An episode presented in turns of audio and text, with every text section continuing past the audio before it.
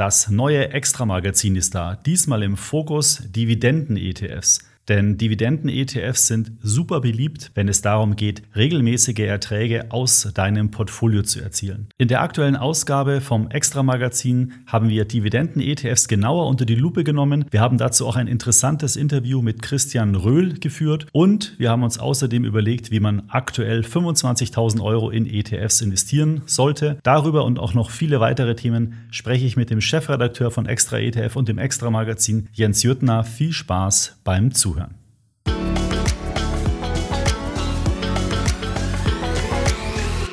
Hi Jens, herzlich willkommen hier im Podcast. Du bist zum ersten Mal hier bei mir im Podcast. Das ist ja äh, für mich eine große Ehre, für dich hoffentlich auch. Du bist auch noch zusätzlich unser neuer Chefredakteur. Da freue ich mich jetzt natürlich ganz besonders, dass wir heute über das Extra-Magazin sprechen dürfen, das kürzlich erschienen ist. Du hast auch eine Blitzkarriere bei uns hingelegt. Ja, im Dezember hast du angefangen und jetzt ab 1.4. Chefredakteur. Also erstmal herzlichen Glückwunsch. Ja, vielen, vielen Dank, Markus. Äh, und danke für die Einladung auf jeden Fall. Im Podcast bin ich jetzt zum ersten Mal tatsächlich. Ähm, fürs Heft bin ich ja schon ein bisschen länger dabei, wie du richtigerweise gesagt hast, seit äh, Anfang Dezember als freier Mitarbeiter habe schon ein paar Texte beigesteuert. Und wer sich jetzt fragt, mit welcher Berechtigung sitzt sitzt der junge Mann äh, in Anführungsstrichen denn eigentlich dort jetzt im Podcast? Äh, kann ich jetzt schon mal antworten und beruhigen. Äh, ich habe Bankkaufmann gelernt, traditionell bei der Sparkasse, Hashtag Junge lernen was Vernünftiges. Und dann ging es äh, ähm, über meinen Weg im Journalismus, ähm, Station Rheinische Post, Funke Mediengruppe und zuletzt Focus Money. Ja, und jetzt, wie du schon richtigerweise sagst, Blitzkarriere ähm, und Chefredakteur beim Extra Magazin. Jetzt freue ich mich auf die Folge und äh, natürlich darüber, mit dir über das Heft zu sprechen. Genau, heute geht es ja um die aktuelle Ausgabe, die den Klassiker-Titel trägt, der wahrscheinlich jedes Finanzmagazin im Frühjahr irgendwann mal ziert.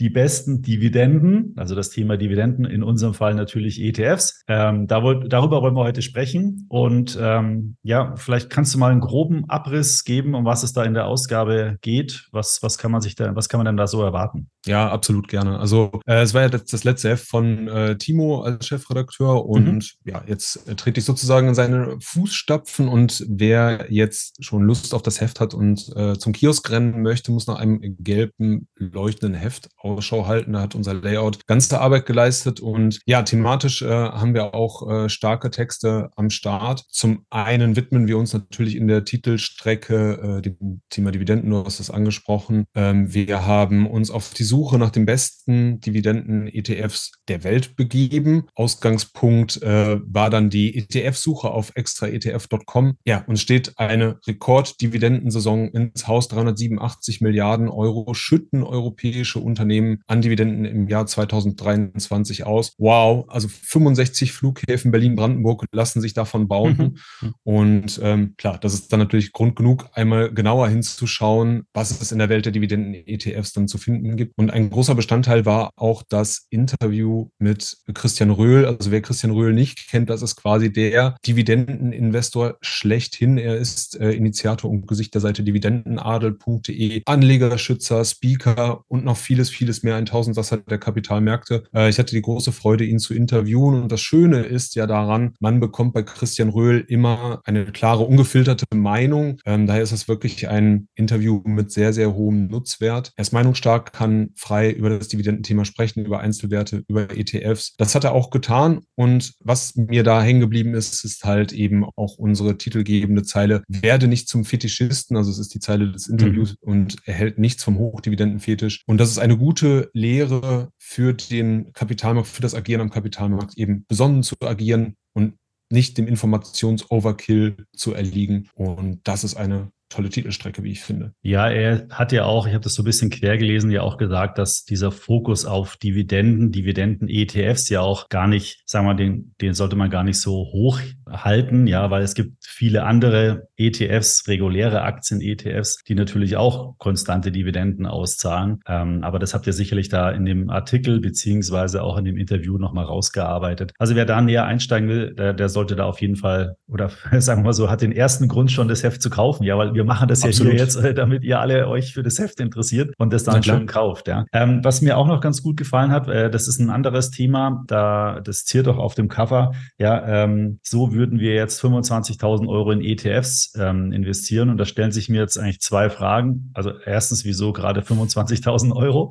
Und was sind das für Tipps, beziehungsweise woher kommen die? Kommen die aus der Redaktion oder wie, wie sind wir da an, in diesem Thema rangegangen? Ähm, ja, das ist auch ein ähm, sehr guter Text, äh, in dem Fall von unserem äh, freien Mitarbeitenden ähm, Florian Heinzel. Wir haben uns natürlich die Frage gestellt, jetzt, da wir immer noch ein sehr herausforderndes Marktumfeld haben, mhm. geprägt vom Ukraine-Krieg, von der Inflation, drohende Rezession, gestörte Lieferketten, all diese Dinge, wie kann ich, wenn ich schon ein gewisses Vermögen aufgebaut habe, klug an diese Sache halt herangehen? Und äh, da hat sich unser Kollege zunächst einmal den, den Basics genähert und äh, beginnt dann mit der Frage nach der Risikotragfähigkeit. Und ich kann verstehen, manche Rollen jetzt vielleicht von unseren Zuhörern, die äh, mit den Augen können das vielleicht nicht mehr hören, aber Florian hat eine einfache Formel gefunden. 100 minus Lebensalter gleich Aktienquote. Das ist, glaube ich, schon mal eine valide Faustformel und praktikabel, um sich der ganzen äh, Thematik zu nähern. Ähm, wer gern digitale Tools nutzt, kann aber auch unseren Risikorechner auf extraetf.com nutzen. Das ist auf jeden Fall auch eine gute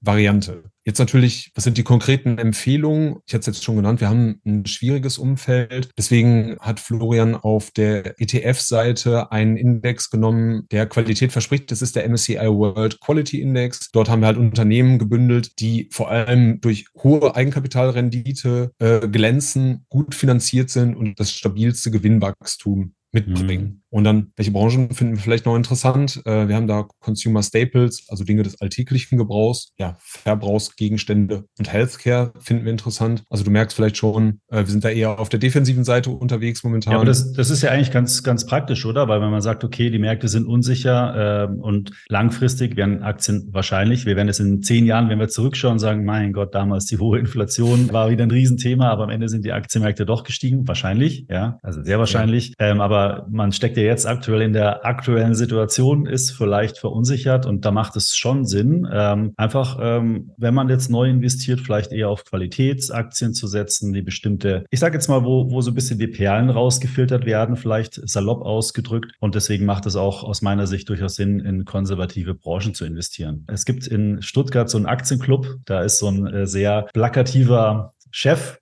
der auch immer sehr beliebt ist bei den Vorträgen an den Börsentagen. Und der hat mhm. immer gesagt, in der größten Krise muss man Konsumgüteraktien äh, kaufen, weil Fresse und Geschisse wird immer. Ja.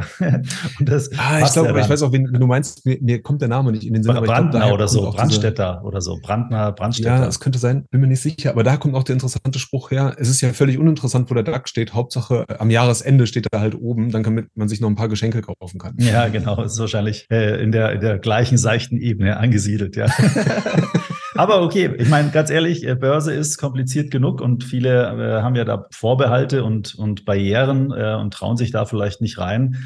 Und dann finde ich das eigentlich gar nicht so schlecht, wenn man es einfach auf, sage ich mal, liebevoll gemeint auf ein Niveau bringt, ja, was, was vielleicht jetzt nicht dem höchsten akademischen äh, Level ähm, entspricht, aber man kann es verstehen und, und es ist halt auch dann irgendwie einleuchtend. Ja. Insofern macht es aus meiner Sicht total Sinn. Ja, absolut. Also man sollte jetzt nicht so ein großer Renditehasardeur, Renditehasardeurin halt sein, sondern gemäßigten Schrittes sich an die Börse wagen, würde ich, äh, so würde ich es halt zusammenfassen. Und ich denke, da macht man halt mit Qualitätsaktien sowieso nichts falsch falsch. Und diese sind halt eben, wie gesagt, gut finanziert, gutes Gewinnwachstum, das Ganze dann kombiniert mit diesen zwei Branchen-ETFs, da ist man dann gut unterwegs. Aber als ausgebuchter Medienprofi muss ich jetzt auch sagen, ich habe einen kleinen Cliffhanger mitgebracht und zwar hat Florian Heinzel, der ist so ein bisschen ähm, skeptisch, was Anleihen angeht äh, in diesem Umfeld. Und wer sich dafür interessiert, warum das so ist, der muss natürlich wieder das Heft kaufen. Ja, sehr gute Überleitung. Was mich ja, was ich begleite ja, dass die Magazinproduktion so ein bisschen von der Ferne.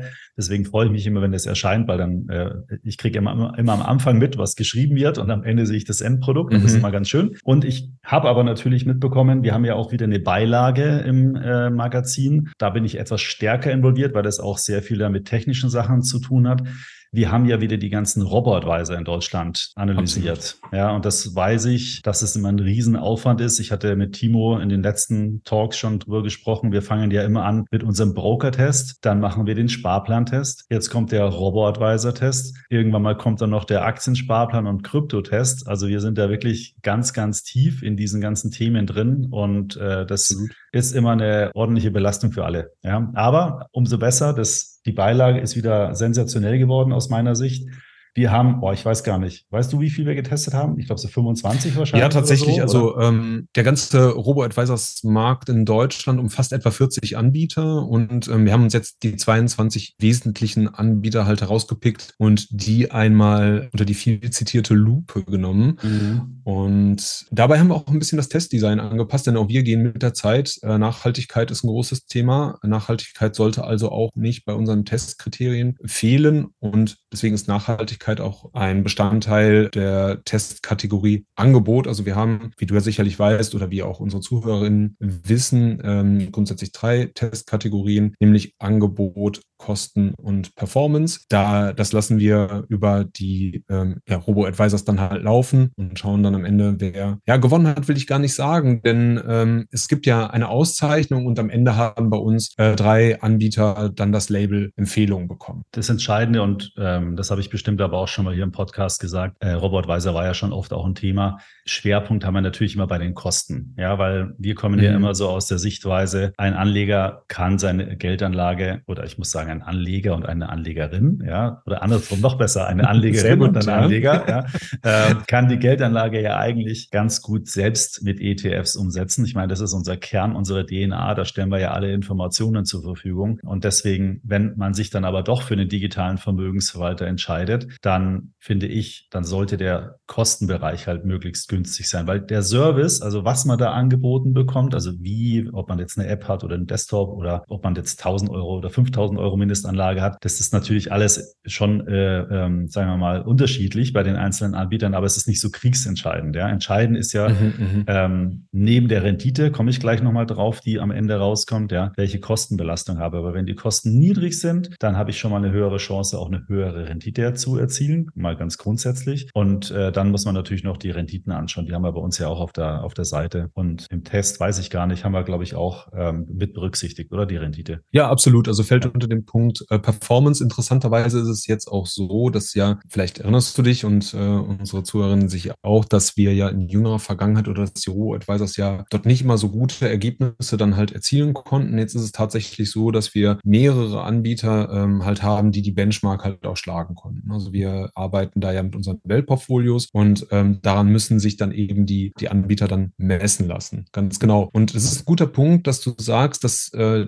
die Preisgestaltung, die Kosten halt äh, ein wichtiger Punkt sind, denn das äh, Gute daran ist ja, die Kosten habe ich ja als Anleger, als Anlegerin selbst in der Hand. Die Performance, die liegt dann natürlich in der Hand des Algorithmus beziehungsweise mhm. des Robo-Advisors. Deswegen kann ich im Vorfeld schon mal schauen, okay, was ist günstig und habe da schon mal so den Renditevorteil gewisserweise äh, mit eingepreist, buchstäblich. Ja, du hast ja auch schon angesprochen, die Rendite, die schauen wir uns natürlich immer jedes Jahr an.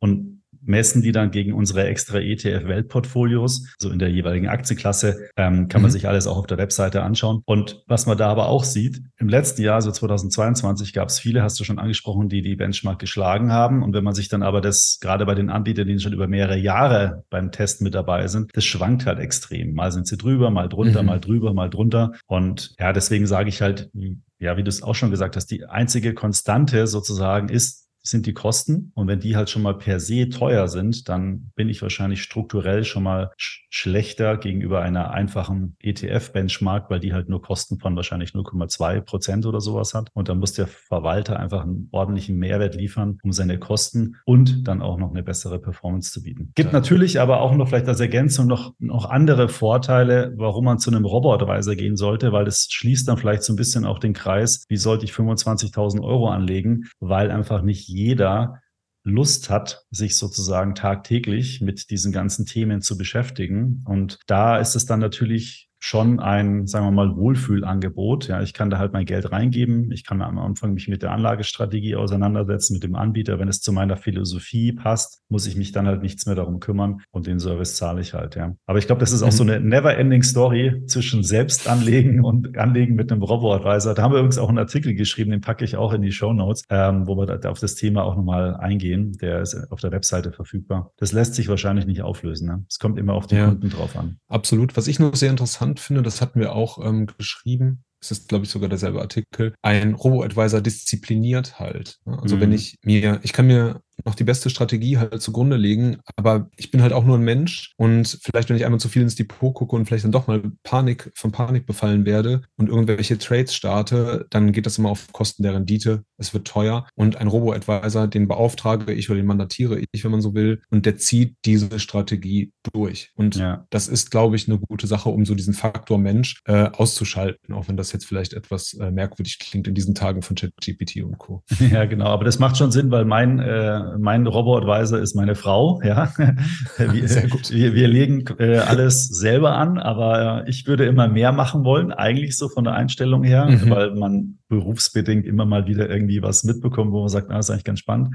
Aber sie ist da das Korrektiv und sie äh, bremst mich da immer wieder ein. Und das ist auch echt sehr gut in unserem Case, weil ähm, wenn ich da aktiv werden würde, dann wird da wahrscheinlich schon ein ordentlicher bunter Strauß an ETFs und Aktien in meinem Portfolio liegen. Und ob das dann langfristig so gut wäre, weiß ich nicht. Ich habe ja auch schon mal gesagt, wie ich anlege. Ich bin eigentlich ganz happy mit der super simplen Strategie, die ich habe. Und da weiß ich, das hat, macht Sinn und ist für eine langfristige, langfristige Anlage sehr, sehr gut geeignet. Ja, das auf jeden Fall, also Langfristigkeit ist das, äh, das alles überstrahlende Thema und die alles überstrahlende Überschrift so einer nachhaltigen Geldanlage und ähm, das kann ich auch nur unterschreiben. Haben wir denn eigentlich schon mal vielleicht beim Einstellungsgespräch gesprochen, wie du eigentlich anlegst? Ähm, ich glaube nicht. Ich muss sagen, ich habe wirklich das meiste in ETFs und dann auch äh, in breit anlegenden. Ähm, meine absolute Perle ist ein Nasdaq-ETF, äh, an dem ich mhm. jetzt auch wieder sehr viel Freude habe. Ich habe allerdings auch zu meiner Schande, muss ich gestehen, ich hoffe, ich kriege jetzt keine Abmahnung, auch einen aktiven Fonds, der leider äh, underperformt. Also da muss ich dann vielleicht doch nochmal mit dem Fondsmanager äh, sprechen,